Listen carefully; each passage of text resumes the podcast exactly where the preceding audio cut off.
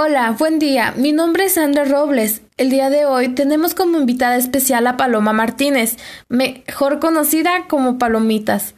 A causa que estamos en contingencia, hablaremos por llamada para evitar contagios, ya que estamos en una situación muy difícil.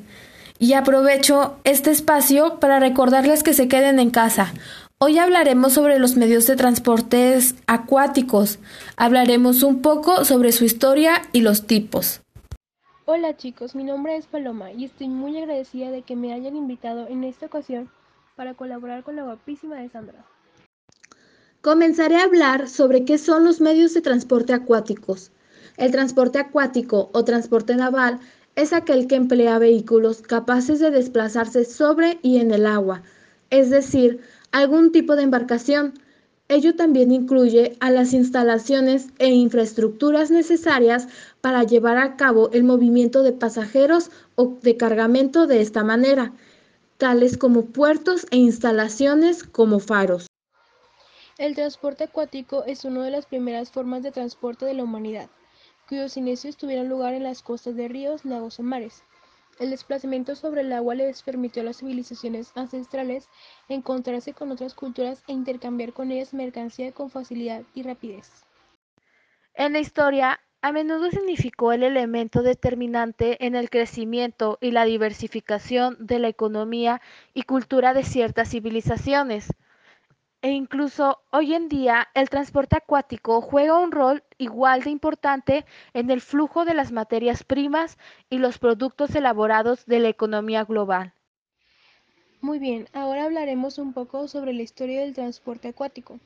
Durante la mayor parte de la historia de la humanidad, desde las primeras embarcaciones hasta la revolución industrial, el transporte acuático fue el principal medio de transporte a gran escala y a lo largo de grandes distancias. Los primeros pueblos en dedicarse al comercio marítimo fueron los fenicios en los años 1200 a.C. en el Mediterráneo, creadores de un verdadero imperio comercial naval que trajo la rivalidad de la antigua Roma. Muchos hitos importantes de la humanidad se deben a la exploración y al transporte acuático, el desarrollo cartográfico, el intercambio cultural sostenido durante siglos entre Occidente y Oriente, o incluso el descubrimiento de América en el siglo XV. Son fruto de perfeccionamiento de los distintos vehículos acuáticos. Para sacar de dudas, los hitos son acontecimientos significativos que marcan un acontecimiento importante en el desarrollo de un proceso o como en este caso, en la vida de una persona. Claro, Sandra, sin embargo, las embarcaciones modernas surgieron durante la Revolución Industrial entre los siglos XVIII y XIX como consecuencia de la invención de la máquina a vapor, el barco de vapor junto al ferrocarril revolucionaron para siempre el modo en que la humanidad se transporta, abriendo la puerta a futuros adelantos navales una vez que se hubiere conquistado la ciencia de la combustión y la petroquímica. En la actualidad, no solo hay barcos y embarcaciones de carga, sino también veleros y lanchas e incluso motos acuáticas. Gracias a estos podemos desplazarnos sobre la superficie del agua, a esta lista se añaden, por último, los submarinos, con la salvedad de que estos van por debajo del agua y tienen mayormente fines tácticos o militares más que civiles. Ok, ahora hablaré sobre los tipos de transporte acuático, el cual es el marítimo, aquel que se lleva a cabo en mares, canales marítimos y océanos. Conectando dos masas de tierra, puede trasladar personas o cosas de mar de un punto geográfico a otro de bordo del buque. Este es el modo de transporte de bienes más empleado en el mundo entero, cuya propia naturaleza es de por sí internacional. También es el transporte que mayor movimiento de mercancía permite a lo largo de grandes distancias. Por el contrario, su importancia en el traslado de pasajeros ha disminuido desde la invención y masificación del transporte aéreo mucho más veloz. En esta área se sostiene únicamente en travesías cortas o en el caso de los cruceros y otros viajes marítimos turísticos. El transporte marítimo fue probablemente la versión más antigua del intercambio comercial conocido por la humanidad. Esto se debe a que fue puesta en práctica por las civilizaciones antiguas surgidas a las orillas de los ríos y de mares. El transporte marítimo se clasifica según dos regímenes diferentes dependiendo de la cantidad de mercancía que se desee transportar. Dichos regímenes son el régimen de fletamentos, se ocupa del tráfico de mercancía en grandes volúmenes y especialmente en los rubros de graneles sólidos, o sea, materiales sólidos en granos pequeños, como minerales, cereales, etc. O graneles líquidos, materiales líquidos mensurales, como el petróleo, o incluso productos industriales en gran número de unidades como automóviles enteros o incluso plantas de fabricación completas. El otro es el régimen de línea regular. Se ocupa del transporte de cargamento general en contenedores. Generalmente consiste en mercancía valiosa y de transporte delicado. Este tipo de viajes realizan escalas frecuentes, tarifas estables y servicios a largo plazo. Dentro del transporte marítimo también podrían contemplarse actividades como el esquí acuático, el transporte de salvamento o la navegación recreativa, yates por ejemplo. La gran ventaja del transporte marítimo es claramente el volumen del cargamento. Ya se trate de mercancías o de pasajeros, los barcos permiten su traslado masivo en instalaciones de distinta naturaleza. Muy bien, y las desventajas del transporte marítimo involucran el tiempo. Los barcos son artefactos voluminosos, pesados y lentos, que además requieren de conocimientos especializados para su conducción. Por eso, los marinos mercantes realizan un entrenamiento especializado equivalente en muchos sentidos a un estudio universitario completo. Otro tipo es el transporte fluvial. Este juega un rol muy importante en las dinámicas económicas contemporáneas a pesar de sus orígenes. Estrictamente hablando, se remontan en los inicios de la humanidad. El transporte fluvial puede ocuparse del movimiento de bienes y mercancía, o también de pasajeros. En muchos casos sirve de nexo entre dos regiones marítimas de importancia. Muchos de estos grandes ríos del mundo como el Amazonas, el Orinoco, el Danubio, el Rin, el Támesis o el Río de la Plata son navegables y ofrecen una importante oportunidad para el desarrollo del transporte fluvial en distintas proporciones según el caso. Muy bien, y el transporte fluvial puede darse de tres modos específicos. El primero es el servicio de línea regular aquellas rutas de transporte que obedecen a un patrón y una trayectoria predeterminadas, fijas y estables, bajo un contrato de conocimiento de embarque emitido por el barco al cargador. El segundo es servicios del barco sin trayecto fijo, también mejor conocidos como servicio general.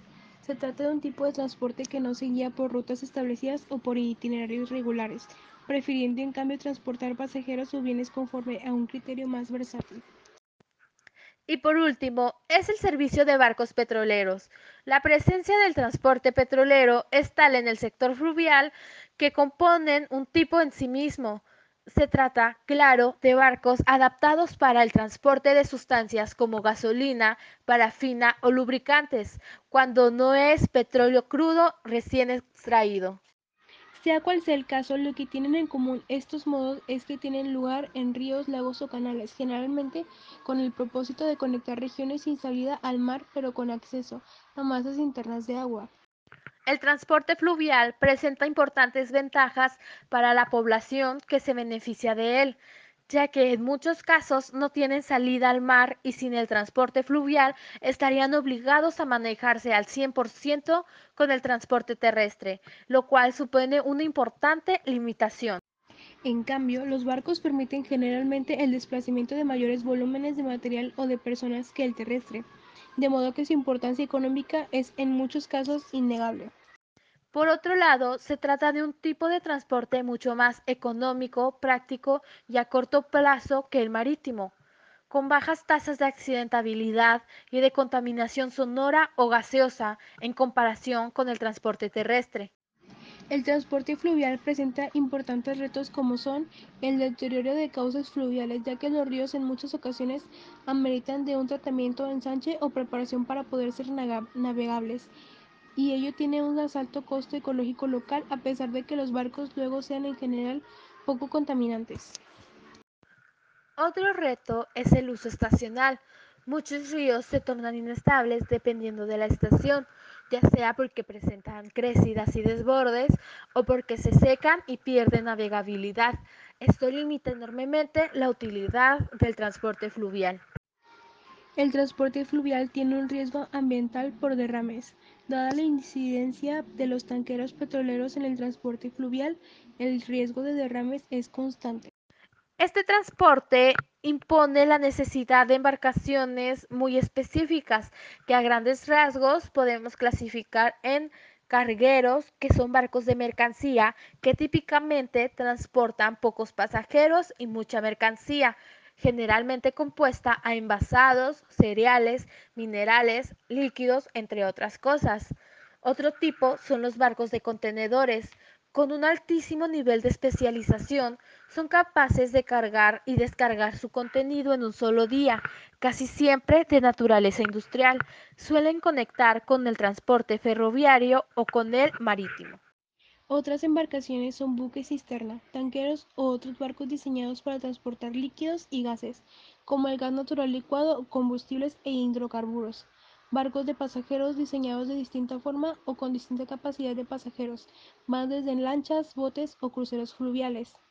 La diferencia fundamental entre el transporte fluvial y el marítimo tiene que ver que es obvio, con el cuerpo de agua que sus barcos atraviesen, el transporte marítimo se desplaza por mares y océanos, mientras que en el caso del fluvial, lagos, ríos y otros cuerpos de agua continentales. Dicha diferencia no es menor, ya que el diseño y la conducción de los barcos para cada tipo son bastante diferentes dado a que muchos ríos y lagos carecen de la profundidad y de la amplitud que tienen los mares, requiriendo así un trabajo más especializado. Ahora, ¿qué te parece hablar sobre las ventajas del transporte acuático, Paloma? Claro, compañera Sandra, el transporte acuático ha sido desde sus inicios una actividad fundamental de la humanidad y en sus distintas posibilidades, en primer lugar, porque permite el traslado de grandes cantidades de materiales o de pasajeros de puerto a puerto, surcando kilómetros de océanos o de ríos. Además, son un transporte relativamente cómodo y confiable. De hecho, los naufragios son hoy en día menos frecuentes que los accidentes aéreos y ciertamente menos dramáticos. El transporte acuático jugó un papel clave en la mundialización económica, como parte de las dinámicas de colonización y extracción de materia prima a que las potencias europeas sometieron al resto del mundo durante los siglos XV al XIX. Así sembró la semilla de la futura globalización. Del mismo modo, su aparición permitió el intercambio migratorio y con ello cultural, social, etc. De hecho, posiblemente en términos más o menos masivos. Todo ello hace que el transporte acuático goce de una importancia de la que carecen muchas otras formas de transportación. Las desventajas del transporte acuático tienen que ver en principio con su lentitud, en comparación al menos con el transporte aéreo y con el ferroviario. Los barcos de carga son generalmente vehículos voluminosos y lentos, si bien relativamente seguros. Por otro lado, existe la posibilidad de accidentes y naufragios, como se hace evidente en los frecuentes casos de tanqueros y transportes de petróleo que encallan o se rompen y esparcen su cargamento por doquier, causando graves secuelas ecológicas. Muy bien, esto ha sido todo amigos. Gracias por escucharnos y esperamos que esta información les pueda servir y haya sido de su agrado. Gracias por acompañarnos, Paloma. De nada, Sandra, fue un placer estar contigo. Hasta la próxima. Nos vemos para la próxima. Adiós.